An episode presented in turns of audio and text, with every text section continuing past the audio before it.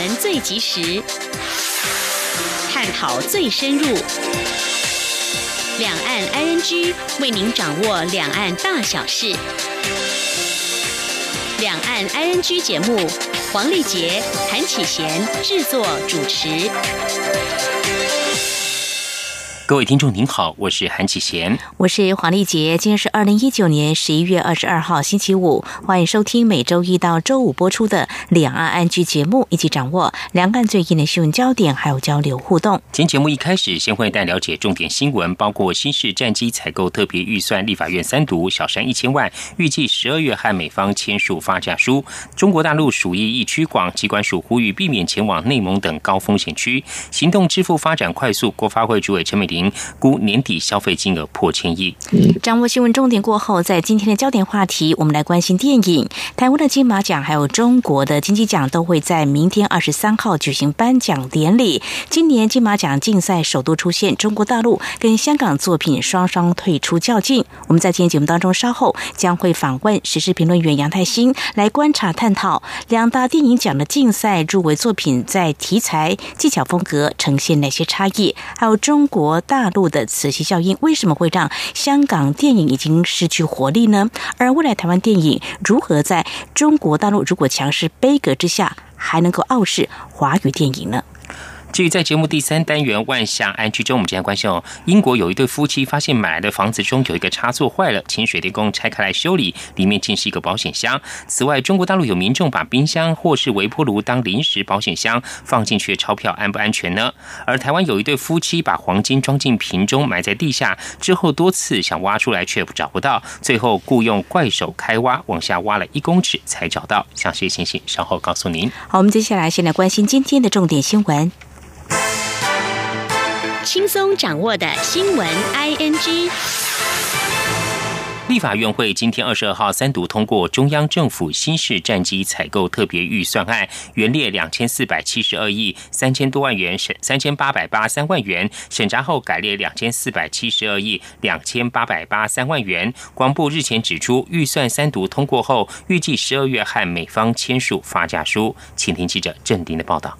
立法院日前三读通过新式战机采购特别条例，规定本次军购所需经费上限为两千五百亿元，赋予采购战机预算编列的法源依据。行政院编列两千四百七十二亿三千八百八十三万元特别预算，向美方采购六十六架 F 十六 V 战机。立法院财政委员会日前初审通过预算，减列一千万元科目字条。立法院会二十二号三读通过中央政府新式战机采购特别预算案，原列两千。千四百七十二亿三千八百八十三万元，经审查后减列一百一十五年度业务费一千万元，科目自行调整。立法院长苏家全宣布法案审查结果，决议中央政府新式战机采购特别预算案一百零九年度至一百一十五年度照审查报告修正通过。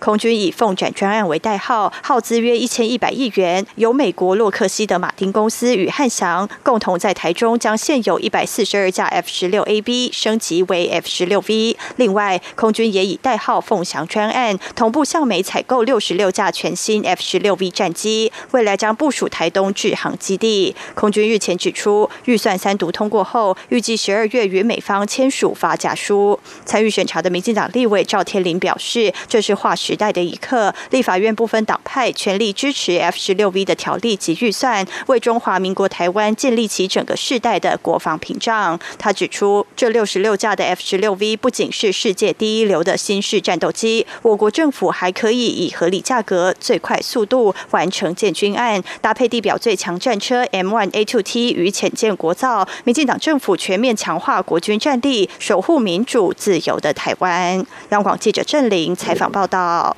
针对前台湾省政府秘书郭冠英自称代表中共监督台湾省选举，引发各界抨击。蔡英文总统今天表示，台湾是民主国家，台湾的选举由台湾人民监督，各政党政治人物也要受人民监督。郭冠英的话在台湾认同的人不多，如果有政党认同，一定会被淘汰。请听记者刘玉秋的报道。曾因亲中、极统及自称高级外省人等歧视言论者，记得前台湾省秘书郭冠。冠英二十一号现身中选会受访时，口出狂言，自称代表中国共产党来这边监督台湾省选举，引发各界抨击。对此，蔡英文总统二十二号参访康舒科技公司时受访表示，台湾是民主国家，选举是由台湾人民监督。郭冠英的言论在台湾很难被认同。那我们的选举当然是由我们的人民哈来监督的。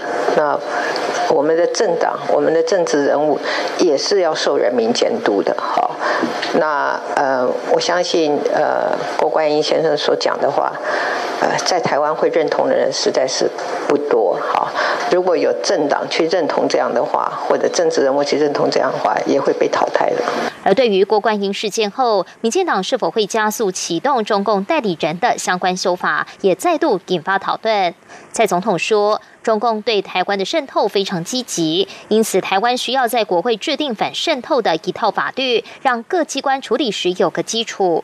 不过，总统也指出，这个法案过去一段时间确实有不同意见，民进党立院党团正在整合，他希望党团能很快的把整合过的方案拿出来。政府很积极，也觉得这是一件很重要的事情。重点在于防止台湾社会被过度渗透，需要的法律基础确实需要共同努力完成。中央广播电台记者刘秋采访报道。前台湾省政府秘书郭冠英自称代表中共监督台湾省选举，今天二十二号遭绿党及一边一国行动党告发涉犯国家安全法。行政院发言人 Gracio Daka 表示，如果郭冠英的言行已涉嫌违反国安相关法律，且有人按铃申告，就必须接受司法检验。另外，对于中共代人修法，Gracio 再度强调行政立法分权，有关中共代人的相关修法或立法部分，行政院已多次表达会尊重立法院。针对二零二零大选，美国在台协会 AIT 处长厉英杰今天在回应媒体询问时表示，已经注意到中国试图介入台湾的民主程序，美方关切假讯息破坏人民对于民主体制的信心，所以将和台湾努力打击假讯息。此外，厉英杰再次强调，选举是由台湾人民自己决定，美国会和台湾人民选出的领导人合作。请听记者王兆坤采访报道。AIT 处长李英杰表示，对于台湾人民进行一场公平可信的选举具有信心。他也重申，这场选举要由台湾人民自己决定。美国愿意与台湾人民选出的领导人共同合作。对于中国介入台湾选举的问题，李英杰回应指出，已注意到中国施压台湾的企图，美国会与台湾一起合作打击假讯息。他说。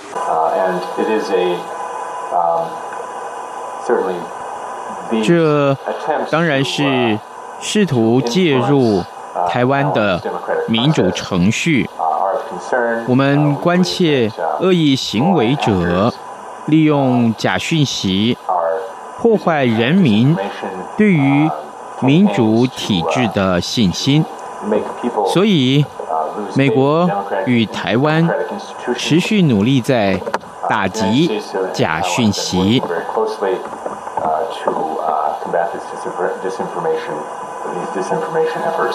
李英杰在记者会中并数度重申台湾关系法以及该法对于台湾的安全承诺。此外，李英杰当初上任时提出台美关系的四个增进，分别是增进美台安全合作、增进美台经济与商业关系、增进台湾在全球社会的角色，以及增进美台人民的关系。其中，增进美台人民的关系，李英杰以旅游、教育交流，以及今年开始启动的人才循环大联盟计划、美国国家中文领航项目台湾中心等计划，进一步强调双方人民之间的紧密关系，期待与台湾许多伙伴进行更多合作，让双方人民的关系更上层楼。李英杰说：“美台人民之间的关系。”坚实紧密，我们透过旅游、移民、学术、科技交流，将相同价值结合在一起。相信这些紧密结合与合作，就是美台关系的基础。李英杰另以台湾奥运英雄杨传广。与美国田径传奇拉斐尔·强森的友谊为例，这两位终身都是好友的故事，可以说是美台友谊在个人身上最好的体现。而过去四十年来，美台关系持续蓬勃发展。他对美台促进双方人民情谊更加深厚所做的共同努力感到十分骄傲。中央广播电台记者王兆坤台北采访报道。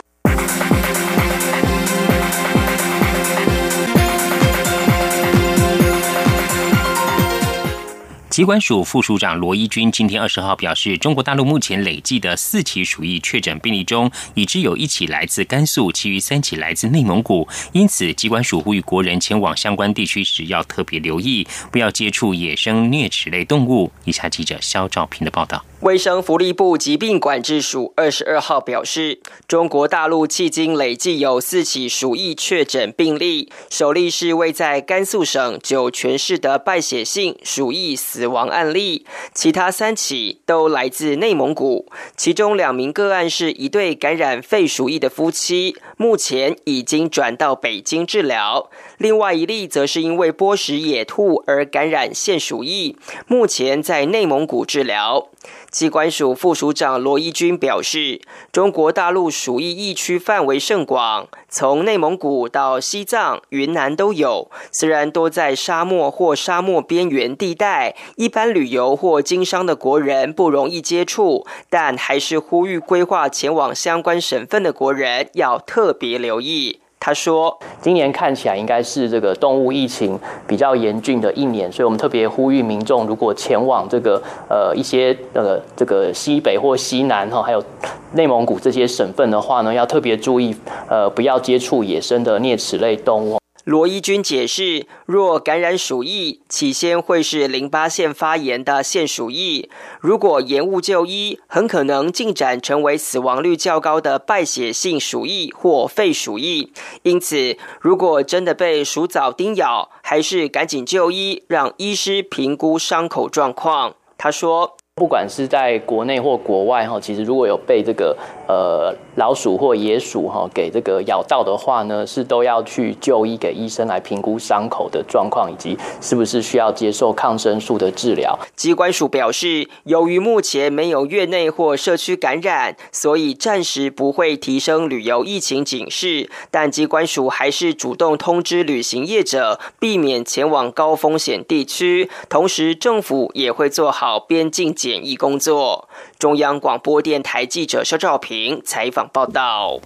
高雄籍杂货轮长新轮二十号在中国福州闽江口水域和对岸船舶相撞之后沉没，船上七个人获救，有两名台籍船员失踪。船公司目前已经派员到福州善后，海巡署今天仍在马祖外海协寻失踪的台籍船员。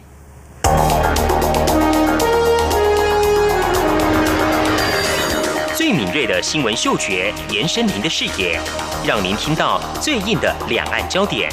连线访问这次随团出访的央广记者王维婷。是的，今天在大陆福建平潭举办了一场两岸关系研讨会，对世界经济与亚洲会产生哪些影响呢？其中五百个是感染艾滋病的孩童，那分散在呃广东。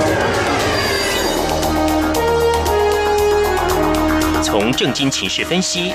两岸交流观察到新闻现场直击，两岸 ING 有最多元的声音、多面向的观点以及最专业的剖析，请收听每周一到周五晚间六点到七点，由中央广播电台新闻部黄丽杰、韩启贤制作主持的《两岸 ING》。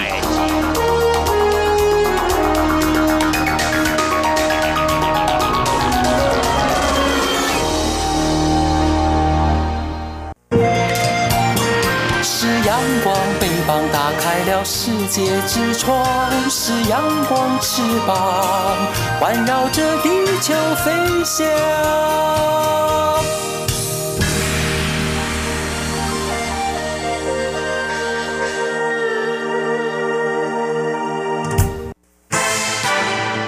轻松掌握的新闻，I N G。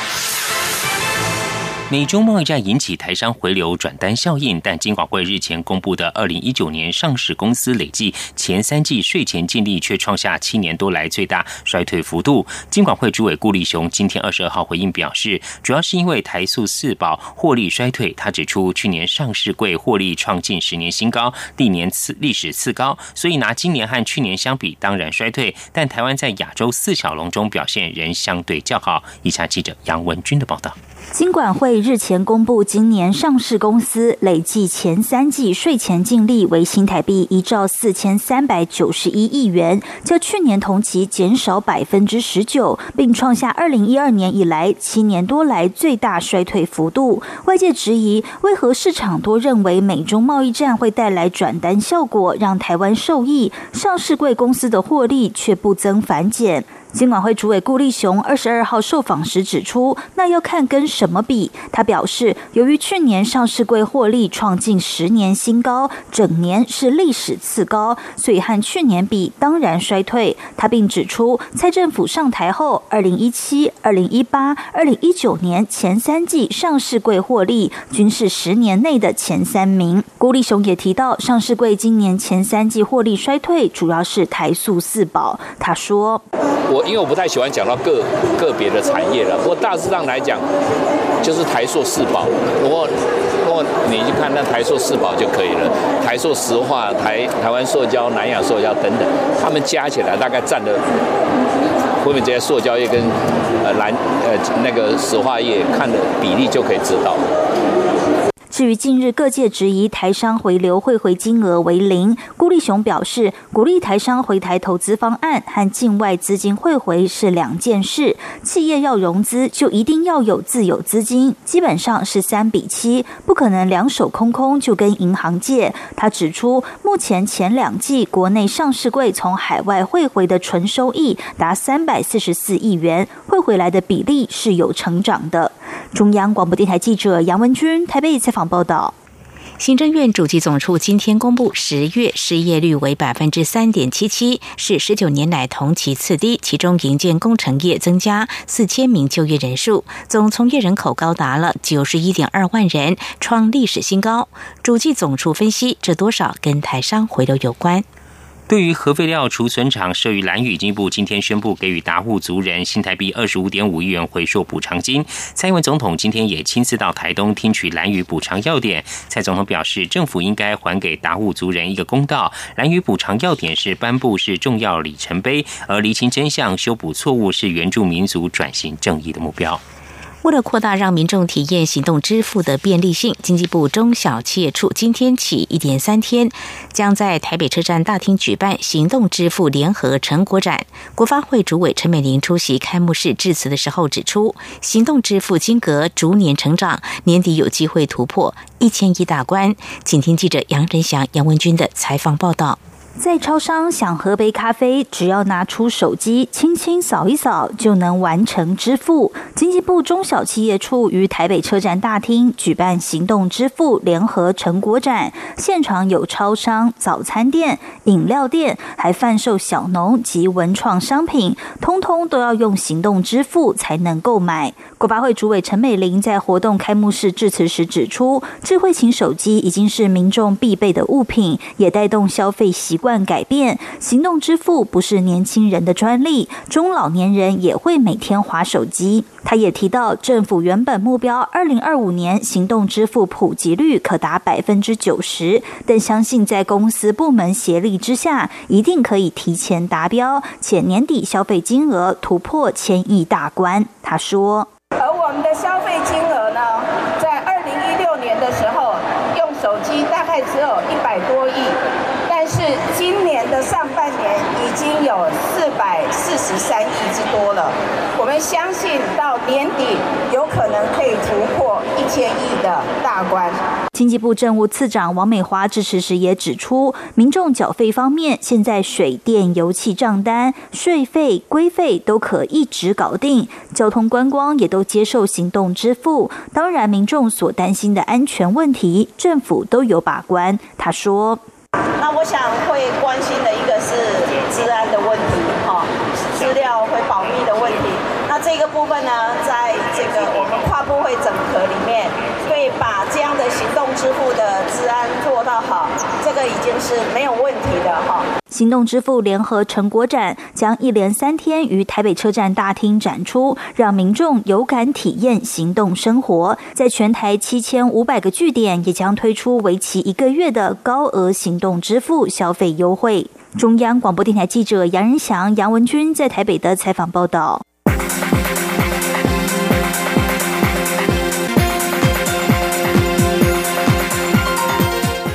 接着来关心，香港新任警务处处长邓炳强今天二十二号表示，警方将会确保二十四号周日举行的区议会选举安全及和平进行，并呼吁其他人不要以暴力干扰选举。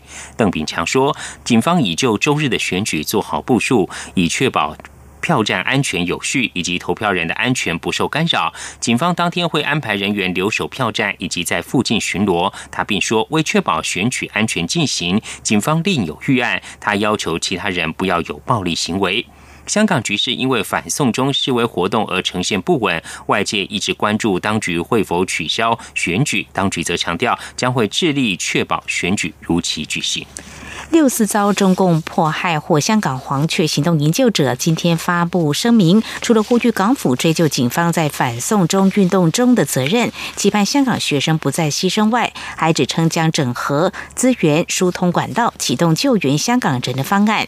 六四学运领袖之一的乌尔开西今天在个人脸书张贴这份署名为“黄雀行动及六四逃亡或香港营救者”所发出的声明。声明最后并且有苏小康、严家琪等多位经黄雀行动营救而逃离中国的人士署名。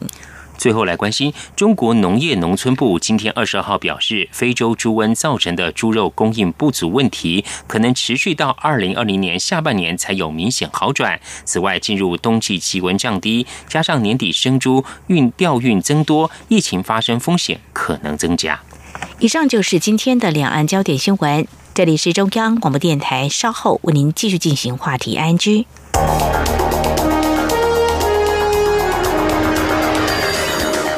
锐的新闻嗅觉，延伸您的视野，让您听到最硬的两岸焦点。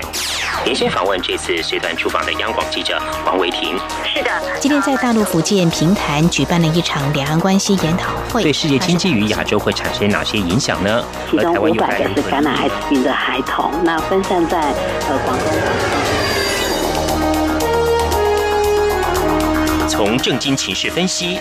两岸交流观察到新闻现场直击，两岸 ING 有最多元的声音、多面向的观点以及最专业的剖析，请收听每周一到周五晚间六点到七点，由中央广播电台新闻部黄丽杰、韩启贤制作主持的《两岸 ING》。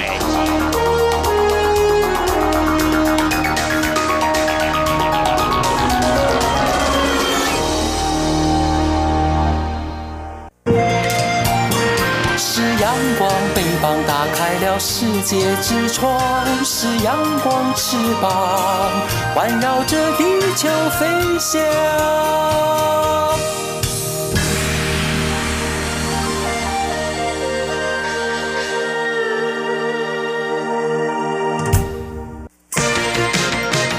您最想关心的话题，ING。这里是中央广播电台，听众朋友现在所收听的节目是《李昂安居》第五十六届台湾的金马奖，明天二十三号晚上在台北颁奖。无独有偶，第三十二届中国金鸡奖的颁奖也将会在当晚在厦门举行，两大电影盛会同步登场。不过，在中国大陆和香港今年首度双双没有参加角逐金马奖的情况下，我们今天节目中来访问时事评论员杨泰兴，观察探讨两岸这两大电影奖竞赛入围的作品相关人士的一些呃动作，还有哪些我们需要关注的焦点？非常欢迎泰兴，您好。呃，两位主持人好，各位听众大家好。好，泰兴你好。我们首先先来谈的是台湾的金马奖。我们知道它素有亚洲的奥斯卡之称哦，显见备受推崇。那么今年在中国大陆跟香港双双退出参加竞赛的情况之下，我们看到还是有将近六百件的作品来参赛，件数还算是呃蛮不错的，应该算是史上第二高的哦。如果就你的观察哦，这金马奖呢，在这个我们华语甚至两岸电影界。生活重视有哪些地方是值得我们正视它的呢？首先哈，这金马奖在两岸三地是一个举办最长的，举办已经到第五十六届，在两岸三地三个大奖，香港金像奖，然后大陆金鸡奖啊，以及金马奖，它算是三大奖当中算是最悠久。另外，它也是涵盖面最广，应该算三个大奖当中最大的一个奖，而且是高一个档次的一个大奖。虽然说今年被其他两个地方背歌，可是像去年的话，几乎剧情片几乎都大陆片，他们主宰整个市场。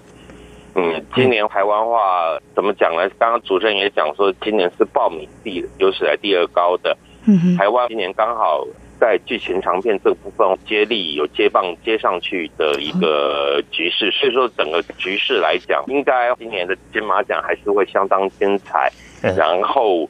继续主宰未来华语片的整个市场的一个影响力、一个指导地位，我个人看法是相对乐观的。是泰新啊，讲到今年的金马奖的入围。优秀作品呢？我们看到像是《返校》和《阳光普照》呢，这两部作品都有多项的提名哦。那可不可以请你整体帮我们呃说明一下和您的观察？就说今年的一些入围作品中，我们不管是从呃题材啊，或拍摄技巧，或是风格，或是呃其他的元素部分，有哪些的特色或我们需要关注的地方呢？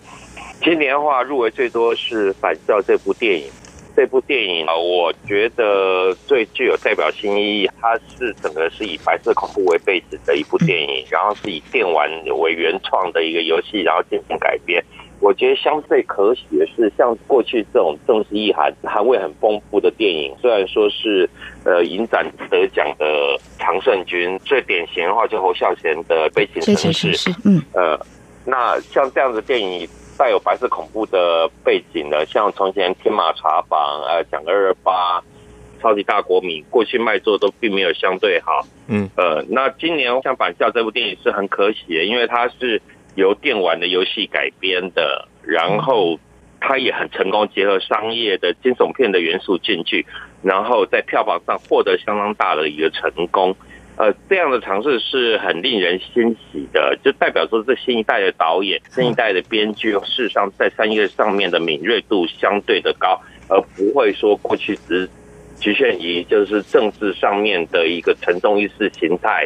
呃，在艺术片的成就，实际上是对于艺术跟商业做了一个比较巧妙的平衡。这样的尝试可以代表着新一代台湾电影的希望。这个在过去台湾电影。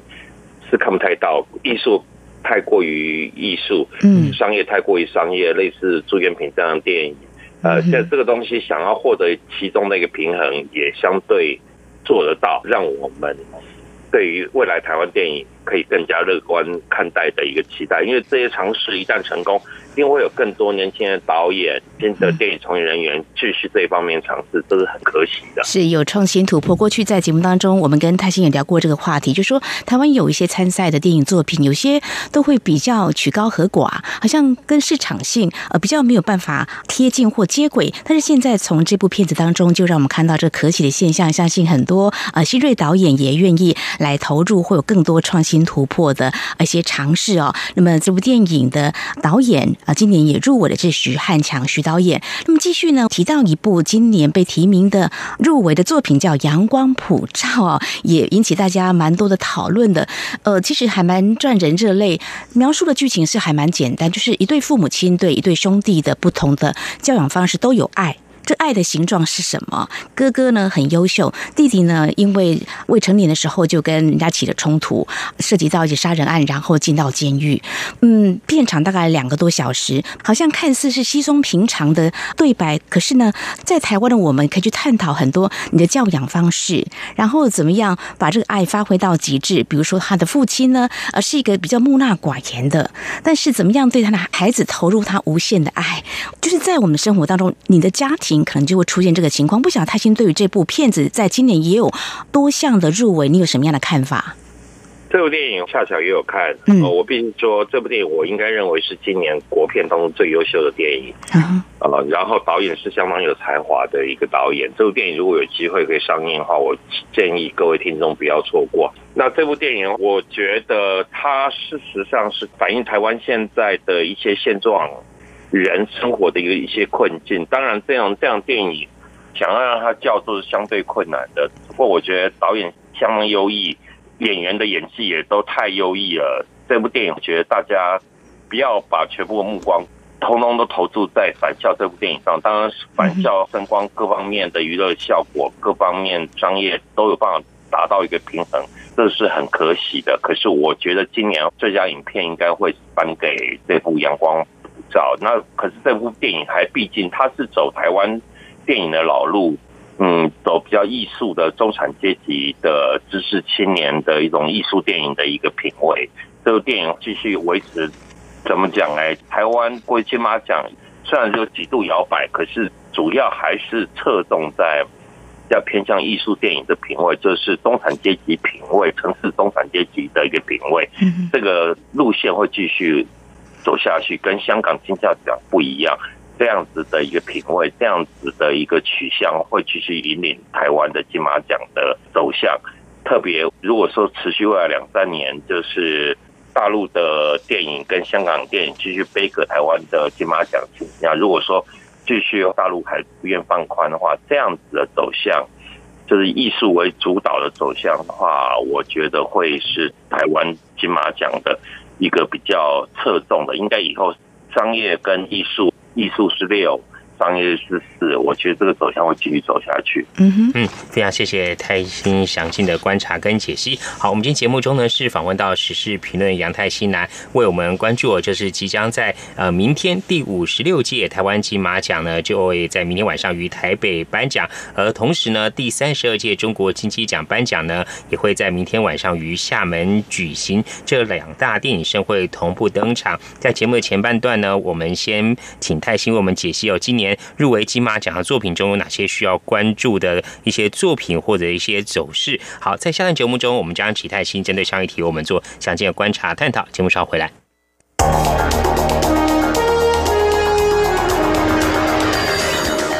锐的新闻嗅觉，延伸您的视野，让您听到最硬的两岸焦点。连线访问这次随团出访的央广记者王维婷。是的，今天在大陆福建平潭举办了一场两岸关系研讨会，对世界经济与亚洲会产生哪些影响呢？其中五百个是感染艾滋病的孩童，那分散在呃广东。从正经情势分析。两岸交流观察到新闻现场直击，两岸 ING 有最多元的声音、多面向的观点以及最专业的剖析，请收听每周一到周五晚间六点到七点，由中央广播电台新闻部黄丽杰、韩启贤制作主持的《两岸 ING》。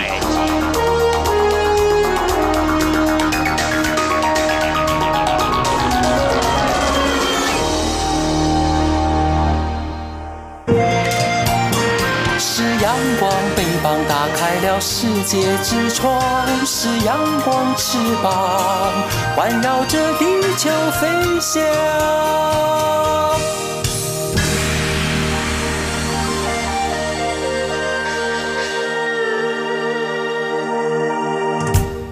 这里是中央广播电台，听众朋友继续收听的节目是《两岸居》。我们节目持续访问时事评论员杨泰兴。今天我们关注的焦点就是台湾还有中国大陆两大电影盛会，在二十三号晚间会同步登场要颁奖。台湾颁的是金马奖，那么中国大陆是中国金鸡奖。那么刚才我们谈到台湾的金马奖，在以这次啊入围多项的优秀作品当中，我们举几部作品，还有回顾在过去一些作品，看台湾。电影在这几年的拍摄的题材还有呈现风格有哪些转变？紧接着我们就要来谈的是中国大陆的金鸡奖。中国金鸡奖呢，相对台湾的金马奖，我们简单来看，在这评审制度有什么样的差异？还有对中国大陆电影界到底具有哪些意义跟影响？金鸡奖是大陆最重要的一个奖项，那金鸡奖它时间比台湾短相当多。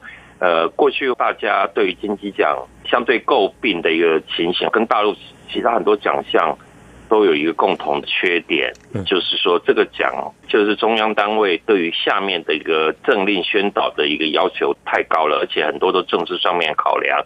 呃，所以说过去得奖的大片通常都是很多政治相对正确的，或者是歌颂他们的一些伟大领导人周恩来、毛泽东这样子的一些政令宣导，就是说伟光正的一个作品的一个情形相对多。一般而言，会随经济发展更趋开放。可事实上，在二零一七年开始，自从电影口电影这一块被中宣部收归直接管制以后，呃，他这情况就越来越严重，就是说政治正确的一个情况更加严峻、更加严重。所以说，即便他们自己现在整个大陆经济起来以后，整个市场电影市场起来。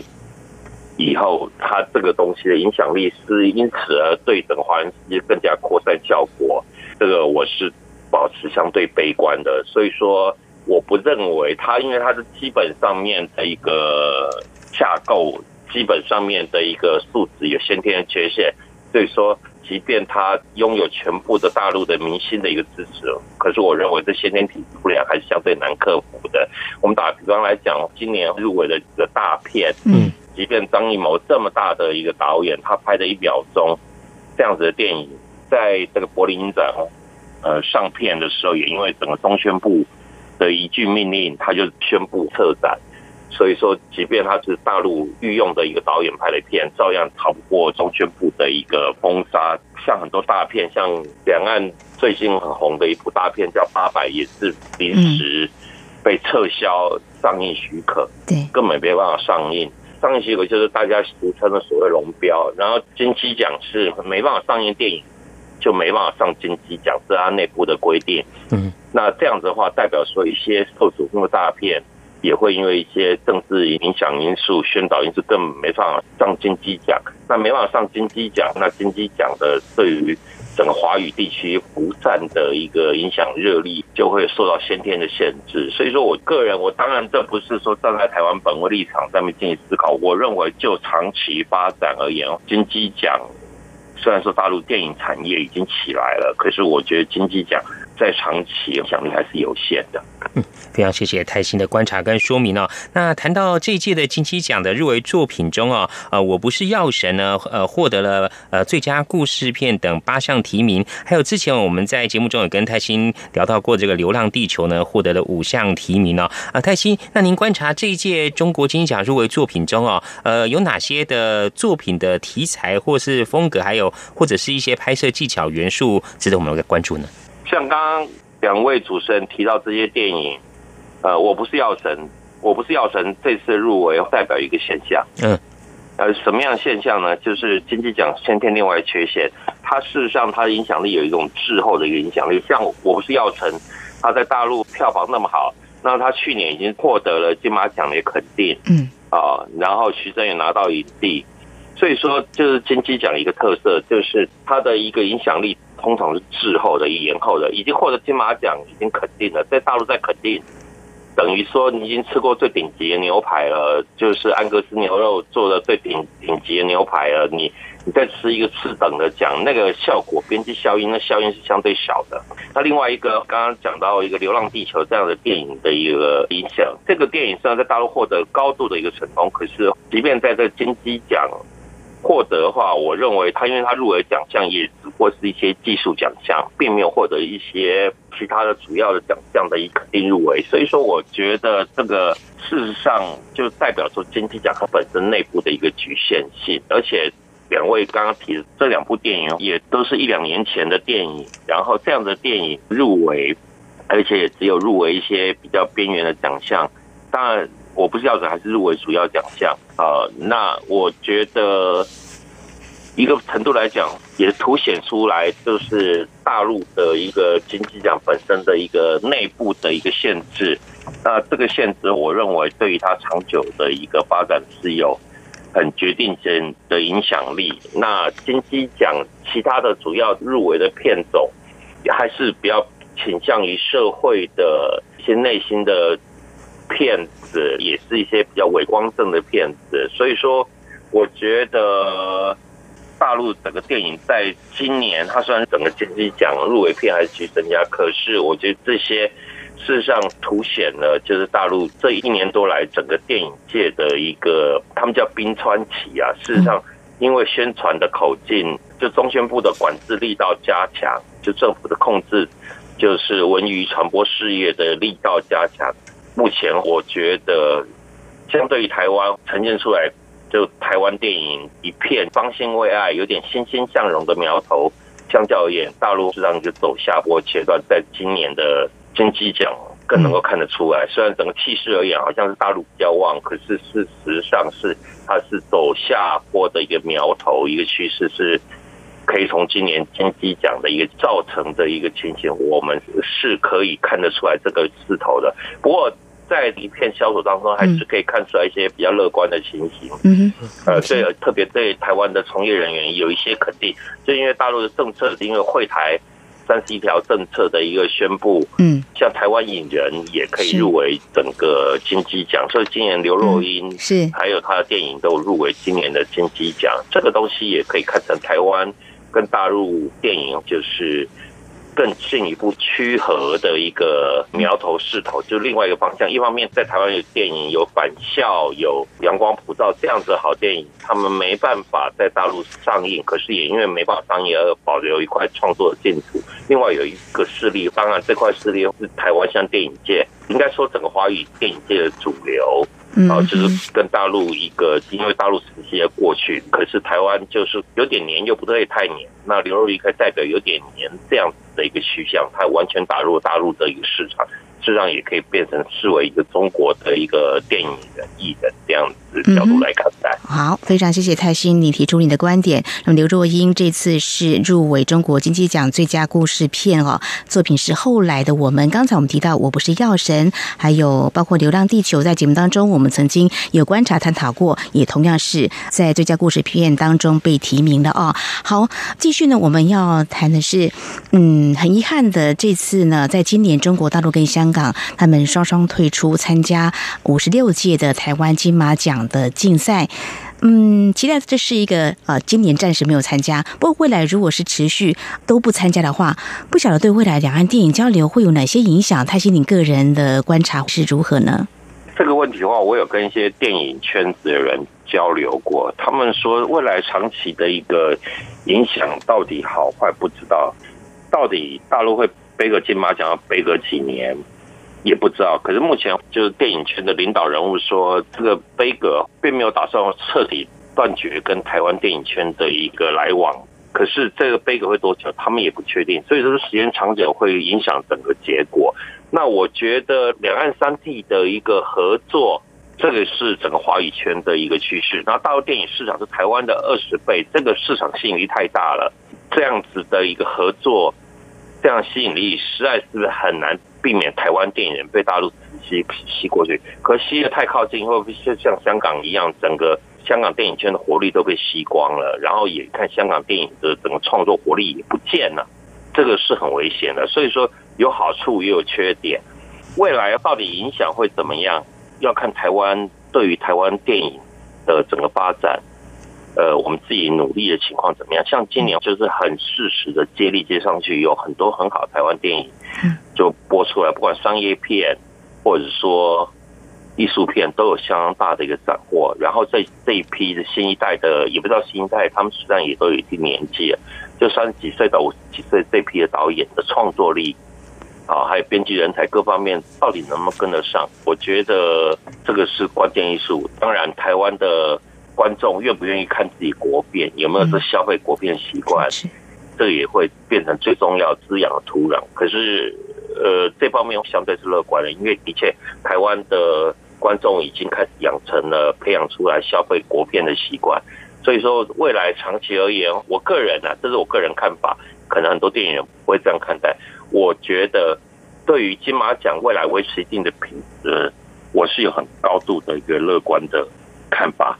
可是，能不能继续在华人圈有没有这样子像过去一样，就是三两岸三地华语电影的一个最重要的一个奖项？我觉得就是还是需要大家最好通通不要背歌，一起来把这个奖做大。那这个东西就要看中国大陆愿不愿意配合，这个超在他不在我们的手上。如果说他持续背个个十年，那真的金马奖可能也会慢慢变成就台湾人自己的一个金马奖这样子的情形。然后另外还有一个状况是，如果这样子就是金马奖过去就是华人界台湾电影的一个最重要奖项，这样子的一个角色。是让台北电影节去扛这个重任，金马奖位阶是更高的华人电影圈的一个最高奖项。这两个过去是分工，可是这以后是两个干戈，这以后如何做出一个协调，这也是我们必须要关注的未来的一个问题。嗯，好，非常谢谢泰兴的观察跟解析哦。那接着请教您哦，您刚刚有谈到说这个呃电影界的从业人士哦，那你怎么样观察未来呃两岸三地这个电影界从业的一些人士，更多的会有这个您刚谈到说有一些呃，因为中国大陆的电影市场快速发展起来，会有一些这个磁吸效应呢，还是会有一些合作，或者有怎样的一些转变，我们需要关注的地方？过于从历史经验来看，嗯，台湾的电影只要是跟大陆合作，几乎没有一部成功的。可是以香港跟大陆电影合作经验而言，事实上还是有很多不错的电影都是在大陆合拍的。呃，香港电影人包括杜琪峰啊、陈可辛啊，陈可辛现在就在大陆拍片，徐克在大陆拍出很好的商业片。外国的电影力量，特别华语圈，呃，到大陆去拍的电影有一些成功经验，不以台湾的经验是不太成功的。所以说，我觉得台湾。未来还是专注拍台湾这边的电影，我觉得会是比较主流的一个情形。因为台湾目前要卖座，不管艺术成就或商业成就比较高的一些电影，都还是以台湾本土的东西为主导来拍。而台湾本土的东西，大陆是除了一些商业，包括这种海角七号都在大陆不太卖了。可是，一些台湾就青少年的呃校园片、这种爱情片。台湾在大陆会卖比较好的电影，那以这种台湾精神为主导的一些电影，还是以台湾自己本土为主导拍摄会比较好。那这样子的电影规模大概都局限在整个制作成本都两亿到三亿以下，这样子以台湾市场为主的一些。小而温馨的电影，小而美的电影话，我会会为主，然后去大陆发展，我觉得这是未来可以被期待，可是不宜放太多力。我觉得这个政府更不应该鼓励说两岸合拍这一块，这一块光靠商业力量就足够以吸引他们过去跟大陆合拍，这个就商业利益就足够吸引了。然后这个东西，台湾还是比较大力气应该放在发展台湾地。本土上面，呃，就台湾的政府应该当一个发动机，当一个助燃剂的角色，应该多支持拍摄一些台湾议题为主导的电影。嗯，这个东西的话，是我们未来应该要持续发展方向。然后未来的整个趋势而言，嗯哼，就是西进大陆被大陆实习的避免不了，可是台湾政府应该多鼓励一下一些台湾的电影，以本土意识的题材，本土。的剧本原创剧本的一个发想的一个东西，合作部分就乐观其成，也不要去挡它。可是本土东西要大力的奖励，特别这一波苗头，政府更应该添一把火，然后帮一把火。像金马奖，我们不要因为今年少了很多商业赞助，政府应该加大补助，让金马奖办得更好。可是不加干预，让它维持继续。金马奖的公信力跟格调，不要特别刻意强调台湾本土意识的东西，让电影的电影，不要说艺术，商业跟艺术都是电影这一块的共同的两个最高的一个标杆，让他们自己的逻辑原则去发酵，开放聘请最优秀评审来评这个电影，让这电影就继续发光发热。这样子的话，就金马奖奖励我就可以持续存在。好，非常谢谢泰心您的建议哦。那么刚才事实上你有提到香港的部分，香港电影的创作活力，你觉得好像渐渐没了，看不到了。中国大陆又有所谓的磁吸效应，你怎么样来看？在香港的部分，他们的从业人员还有电影这方面的创作，在这几年有什么样的转变呢？香港电影现在已经是完全没有活力。我们从现在就是香港已经没有就是资历在十五年以下，可是喊得出来的香港明星，我没有喊得出来。我不知道两位有没有可以喊得出来？香港一线的明星，就十五年以下电影明星，有谁可以喊得出来的？我觉得香港人已经没有这样子。像那个比较有名的余文乐啊，电影人，或者是说那个谢霆锋这样电影人，他们都入行都超过十五年了。嗯嗯嗯，啊，根本没有比较年轻一辈的，所以香港整个像刘德华那个年代、沙天王那个年代，或甚至周润发那些明星的那个年代，那个时间都已经过去太久了。而这些电影人几乎也都去大陆了，所以说香港是完全已经被中国包括了。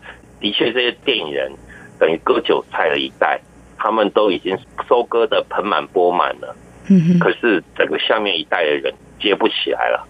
嗯。所以说，香港电影已经可以说是完全没有香港电影了。即便古天乐去年在香港金像奖说我们要为我们香港电影圈努力，努力做好香港电影。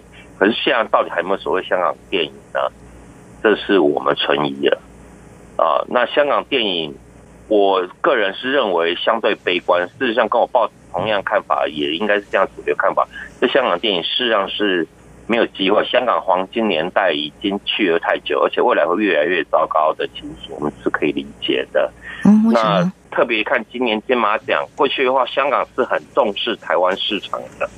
那今年的金马奖，除了三部独立制作电影入围，甚至这些独立制作入围奖项的演员，都因为大陆市场而不敢来台湾参加金马奖。因为据说两三位入围的演员，他们都找理由，就说像这入围最佳音乐的，就是歌曲演唱邓丽欣，他就说有事情不能来参加金马奖，找理由找借口就不来参加金马奖。那我觉得。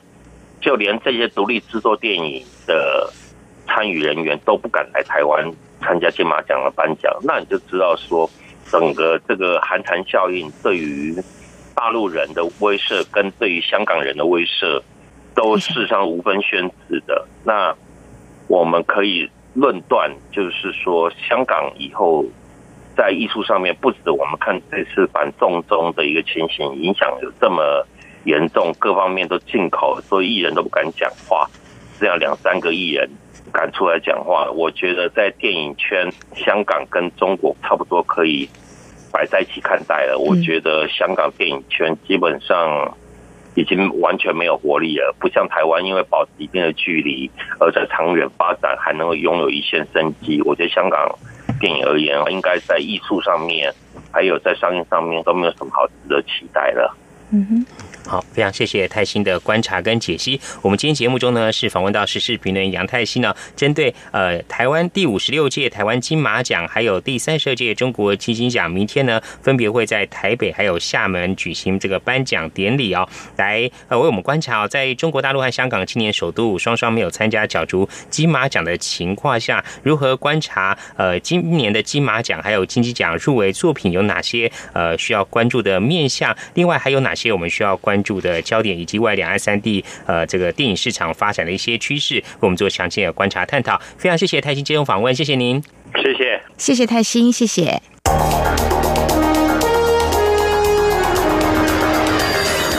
最敏锐的新闻嗅觉，延伸您的视野，让您听到最硬的两岸焦点。连线访问这次随团出访的央广记者黄维婷。是的，今天在大陆福建平潭举办了一场两岸关系研讨会，对世界经济与亚洲会产生哪些影响呢？其中五百个是感染艾滋病的孩童，那分散在呃广东。从正经情势分析。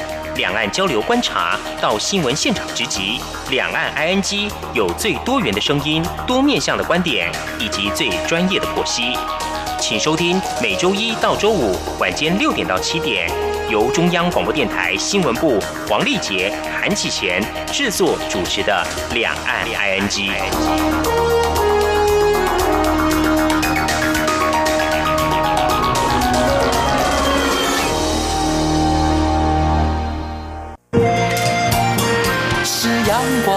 打开了世界之窗，是阳光翅膀，环绕着地球飞翔。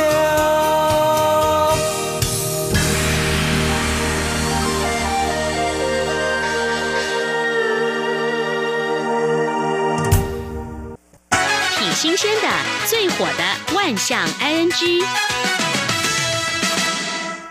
这里是中央广播电台，您现在所收听的节目是两岸居，到了万象安居单元。丽姐在英国有一对夫妻，两年前买了一间房子啊，嗯，其实住起来还蛮舒服的哦。他们是一个独栋的透天厝啦，二楼跟一楼，在这个楼下楼梯的地方转角的地方有一个插座是没有电的。嗯，他们一开始也不以为意，不过后来想家里呢要用吸尘器的时候，这个插座其实位置还蛮好的。嗯插上去的话，这附近都可以把脏东西给打扫干净哦。嗯所以他们就找了水电工来修这个插座。嗯，结果一打开啊，发现不是里面线断了，那是怎样？它其实不是一个插座，它是一个保险箱。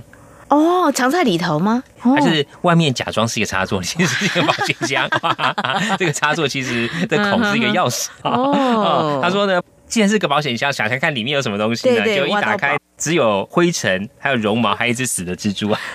这个有价值的东西都被拿走了。不过呢，他觉得说这好像看电影啊，好像零零七电影这种 的情节啊好，嗯另外在中国大陆江苏有一个人家里没有保险箱，他有一次啊，他收了一个货款，嗯。大约有四十万人民币，嗯，他不晓得放哪里啊，就把它放在冰箱里。啊，然后他想说这样子应该比较安全哦，结果没想到家里啊失火了。啊，这钱哦有一部分被烧到，那他就赶快呢拿去这个银行看看有没有办法挽救。嗯。结果经过鉴定啊，四十万的人民币哦，大概可以成功换回三十七万人民币。哦，还是有一些损失。只有损失嗯两三万人民币哦，他觉得哎，不幸中的大幸哦。嗯他原先预估可能会损失十万块人民币哦。嗯另外呢，中国大陆重庆呢有一名男子啊，嗯，他不是把呃钞票放冰箱里面，那放哪他放微波炉里面。微波炉要记得，否则呢，不小心去启动开关的话，那钱还能保得住吗？对，他说他其实不是第一次放微波炉。哦，他之前也常常放啊哦。哦。那有一次他收到一笔货款，他就把钱放在微波炉之后呢，嗯结果没想到晚上回来的时候啊，哎，才发现放在微波炉里面钞票有一些烧焦了。啊，他想说怎么会这样子？后来他想想啊，嗯当天早上他放钱进去之前，他用微波炉加热一个东西，嗯原先设定三分钟，但加了两分多钟，因为他赶着出门，嗯就打开来就把东西拿出来，然后就把钞票放回去，就把门关。他想说这样是不是机器直接把未完成的那一分钟给他执行完毕啊？哦，怎么会这么巧？哎呀，一不所小心以，才赶快跑到银行去啊，就跑到第四间银行说有可以帮他处理。